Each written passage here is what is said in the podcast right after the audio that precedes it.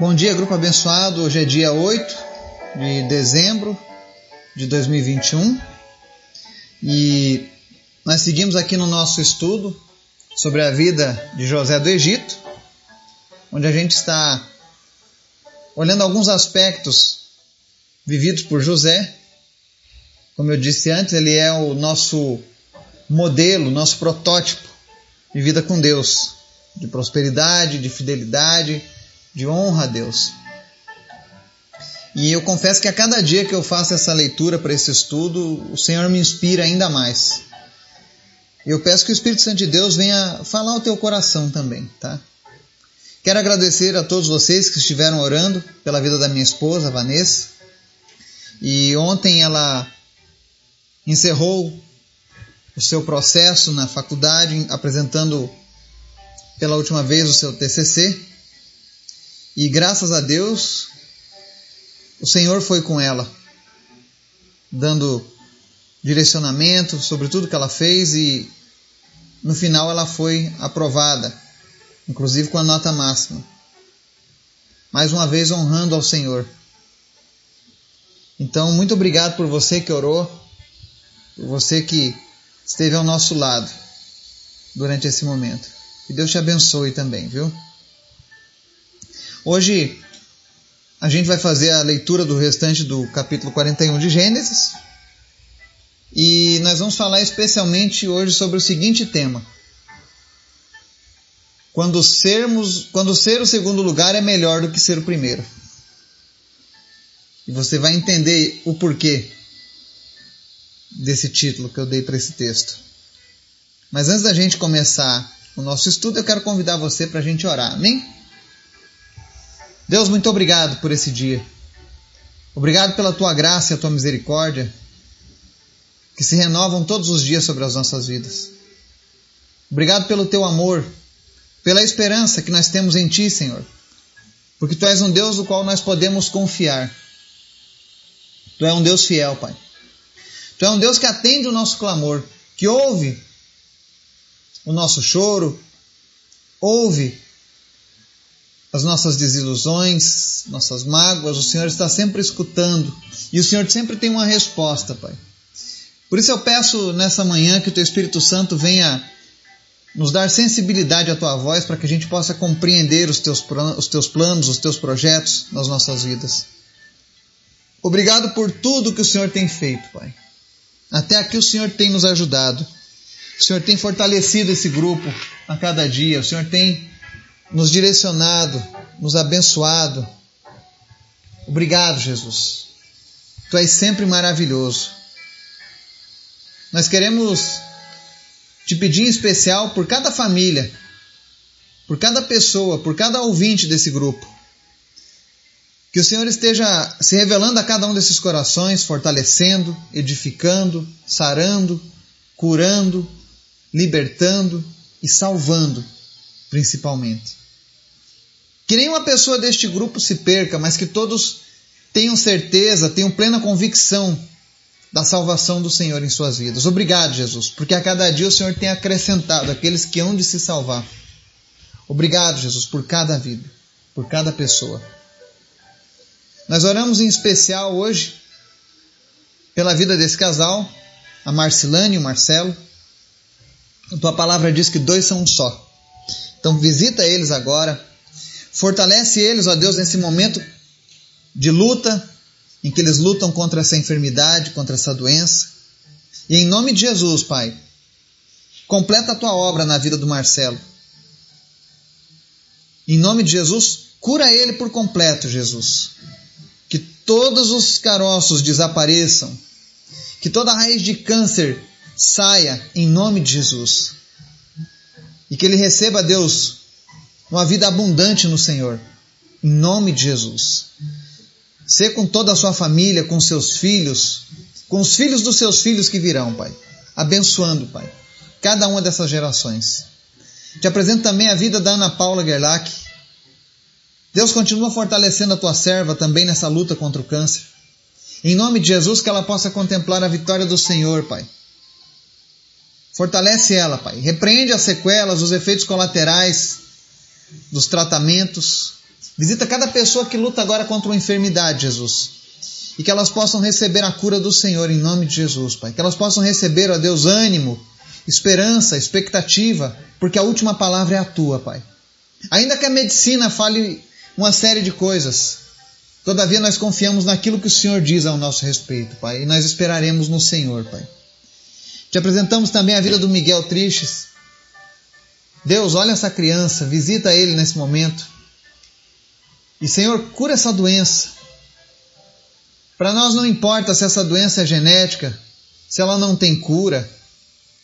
O que nos importa é que nós conhecemos a tua palavra e o teu poder, Jesus. E basta uma palavra tua, Senhor, e o Miguelzinho será restaurado em nome de Jesus. A nossa oração não mudou, Pai. Nós queremos ver ele correndo, brincando como as outras crianças da idade dele, Pai. E não importa o tempo que ele perdeu, Senhor, prostrado por conta dessa doença.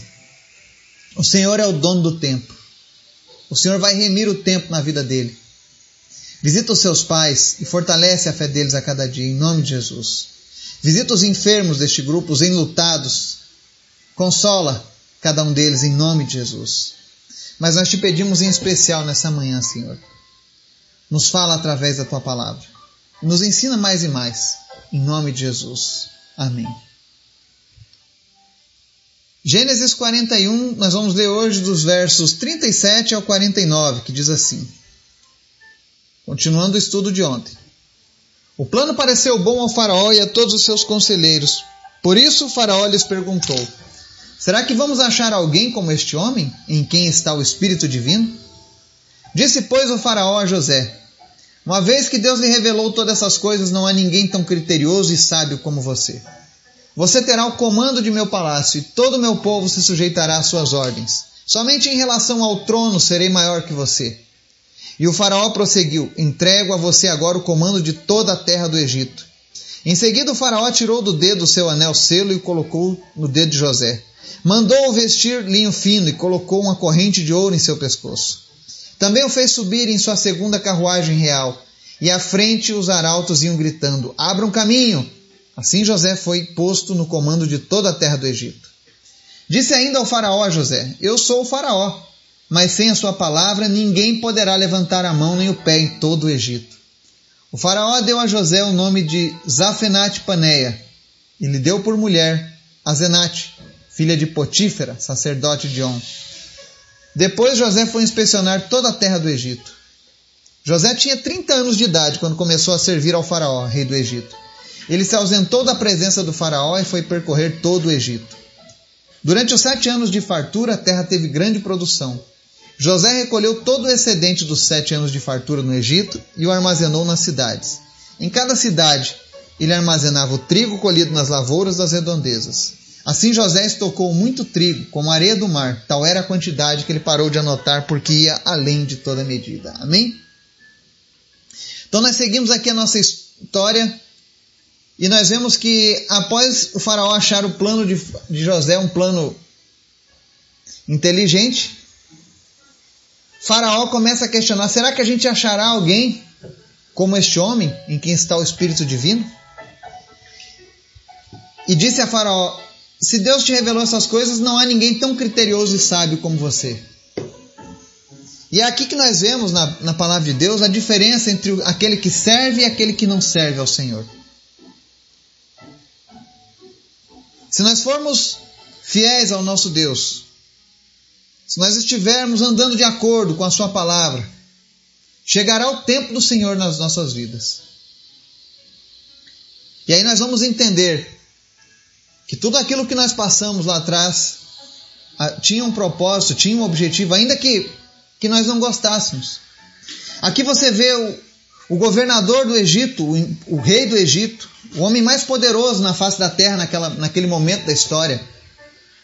Provavelmente era Faraó. E ele começa então a, a exaltar a sabedoria de um escravo, de um povo distante, que não tinha nada em comum com eles. Dizendo: Não há ninguém tão criterioso e sábio como você. Você imagina como que estava a mente de José nesse momento? Ele sendo um escravo, traído pelos irmãos, traído pela esposa de Potifar, traído pelo copeiro na primeira vez e agora todas as coisas convergem, trazendo ele à presença de Faraó e sendo exaltado por Faraó. Por isso que a Bíblia diz que os humilhados serão exaltados. Quando nós suportamos a humilhação num espírito de Deus, guardando o bom testemunho do Senhor com toda certeza, Deus irá nos honrar. Porque isso faz parte do tratamento de Deus com seus filhos. Muitas vezes a gente pensa: ah, Deus é tão bom e permitiu que tantas coisas ruins acontecessem com José. E aí a gente lembra das palavras de Jó que dizia: Eu aceitei as coisas boas de Deus e não vou aceitar as coisas ruins quando vierem sobre a minha vida, quando ele perdeu tudo. E aqui no caso de José é o contrário. Assim como José soube receber os momentos difíceis, agora ele estava sabendo receber os momentos de glória que Deus havia proporcionado para ele. E aí Deus fala: Olha, esse homem tem o meu espírito. E ele revela sonhos. E aí Faraó reconhece isso e diz para ele: Agora você terá o comando do meu palácio, e todo o meu povo se sujeitará às suas ordens. Somente em relação ao trono eu serei maior que você. Olha que maravilha. De escravo ao segundo homem mais poderoso do Egito, sendo diferenciado apenas porque ele não se sentaria no trono, mas o poder dele seria igual ao de Faraó. Ou seja, Deus pega aquele escravo e faz dele agora o homem mais poderoso do Egito. Esse é o Deus que nós servimos. Esse mesmo Deus que agiu na vida de José é o Deus que está agindo na sua vida hoje. É por isso que quando as pessoas me perguntam, Eduardo, o que te faz servir a esse Deus? Eu sempre respondo a fidelidade e o amor que ele tem com seus filhos. Ainda que eu não compreenda tudo, Ainda que certas vezes eu seja questionador do porquê. Todavia, eu entendo que Deus tem um propósito e que os seus propósitos são sempre maiores do que os meus. Eu tenho certeza que José não imaginava que um dia ele seria o homem mais poderoso do Egito. Talvez ele nem soubesse onde era o Egito quando ele recebeu os sonhos de Deus. Mas essa palavra ela serve para me inspirar e te inspirar. Que o seu tempo ainda não acabou aqui nessa terra. E não importa o que você tenha passado, se você tem andado com Deus, tenha certeza, virá o seu tempo. E aí a palavra conta que Faraó concede a José também uma mulher, a Zenate. Mas antes disso ele dá um nome a José. Começa a chamá-lo agora de Zafenate Paneia. Era um costume dos povos pagãos darem nomes às pessoas. Você vê isso no livro de Daniel, com seus amigos, cada um recebeu um nome dos babilônicos. E no caso, esse nome que José recebeu, ele tem algumas interpretações, mas a maioria concorda em uma coisa: quer dizer, Deus fala e ele vive, ou então aquele que alimenta a terra dos vivos, porque foram coisas que aconteceram a, com a vida de José. Mas o que é mais bonito em toda essa história é que no verso 46 relata que José tinha apenas 30 anos de idade quando começou a servir ao faraó, rei do Egito. Imaginem só, aos 30 anos, ele se tornava agora o homem mais poderoso do velho mundo. Comandando um povo estrangeiro. Imaginem só, um, um judeu, um hebreu conduzindo os egípcios. Os povos egípcios. E a Bíblia mostra que durante os primeiros sete anos houve uma grande fartura. Isso mostra que quando o servo de Deus ele está à frente e ele é um servo fiel, ele vai trazer fartura. Isso é uma verdade bíblica. O Espírito do Senhor está sobre as nossas vidas. E eu posso falar com grande sabedoria que eu conheço pessoas que têm essa facilidade de abençoar outras vidas. Graças a Deus, eu, Deus colocou pessoas que me abençoaram nessa minha caminhada. Pessoas que são verdadeiros abençoadores. E que hoje me alegra o coração poder compartilhar a palavra de Deus com essas pessoas, poder devolver um pouco daquilo que eles já fizeram na minha vida, poder devolver a Deus aquilo que Ele fez. Eu sei que, ainda que eu compartilhe estudos até o final da minha vida, ainda que milhares se acheguem a Deus, ainda não será o suficiente para mim pagar a Deus tudo aquilo que Ele fez pela minha vida. Eu sei que Ele não me pede nada, foi por amor, mas o meu coração ele se alegra, ele se constrange com o tamanho amor que Deus derramou na minha vida, na minha família, nos meus. É por isso que eu, quando eu falo que Deus vai fazer algo, eu tenho essa certeza. Eu pude testificar isso ao longo dos meus últimos anos. E eu gostaria que você, está nos ouvindo, também tivesse essa certeza, essa esperança, essa expectativa de que Deus tem sempre o melhor. Não importa o que as pessoas digam, não importa quais foram as tuas decepções no passado, que eu tenho certeza que ninguém se decepcionou com Deus. Você pode ter se decepcionado com homens, você pode ter se decepcionado com ensinamentos errados, você pode ter se decepcionado porque você pensou que era Deus, mas a partir do momento que você se entrega para Deus, é impossível alguém se decepcionar com ele. José não se decepcionou. E por conta disso, ele agora com 30 anos está comandando todo o Egito, todo o mundo antigo. E essa lição, ela no, dessa palavra de hoje, ela nos mostra duas coisas importantes. A primeira é que existe um tempo certo de Deus para as nossas vidas. Se você ainda não tem responsabilidade, se você ainda não sabe lidar com humildade, se você ainda não sabe administrar aquilo que Deus te colocou, não espere que Deus te coloque à frente de, de milhões e bilhões de dólares. Se você ainda não sabe lidar com as pessoas, se você ainda não sabe como lidar com a mágoa, com o rancor, com aqueles que te feriram, não espere que Deus te coloque para conduzir outras pessoas. José passou por todos esses, esses reveses em sua vida. Passou por uma série de dificuldades, ele experimentou na pele todos os tipos de traição. Ele viu o pior da humanidade. E agora como ele era um homem que tinha um coração voltado para Deus, ele estava à frente agora para ajudar a humanidade a não morrer de fome. Ele poderia pensar muito bem: não, não vou fazer isso. A humanidade é má. Mas José sabia que Deus tinha planos, que Deus tinha pro propósitos, que Deus tinha projetos. E que ainda que você tenha começado mal a sua vida, você vai poder terminar bem.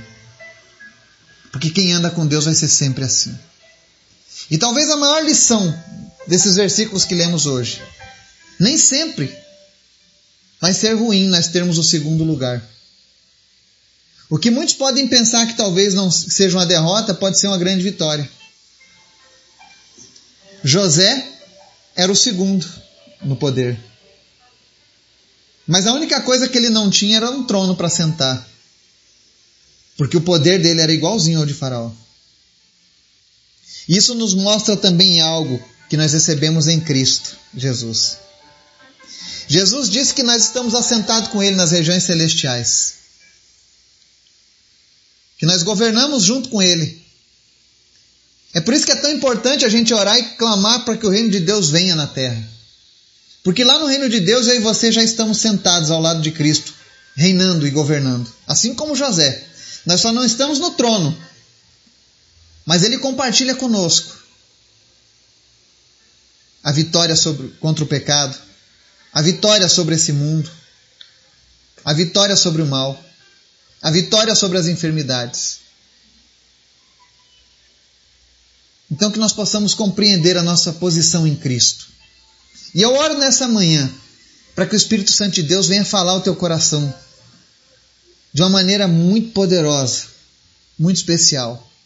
E que você saiba aonde você está sentado nesse momento em Cristo. Ainda que os momentos sejam difíceis agora, ainda que você esteja passando por luta, saiba que nas regiões celestiais você está sentado ao lado de Cristo. Assim como José compartilhava do poder para fazer as coisas certas, hoje eu e você também temos isso. Porque Jesus conquistou esse, esse direito para nós lá na cruz do Calvário. Que Deus possa nos abençoar e nos inspirar com esse testemunho da vida de José nesse dia. Você seja abençoado em nome de Jesus. Amém.